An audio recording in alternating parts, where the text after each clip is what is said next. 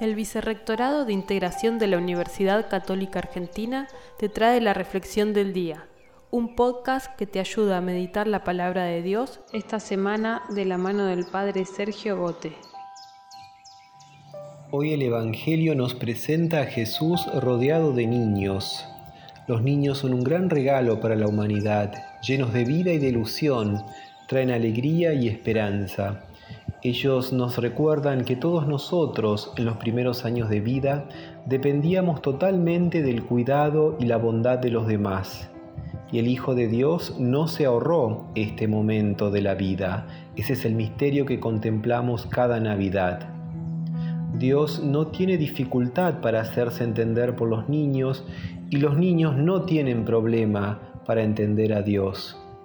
Ellos nos recuerdan constantemente la condición necesaria para entrar en el reino de los cielos, la de no considerarnos autosuficientes, sino necesitados de ayuda, de amor, de perdón.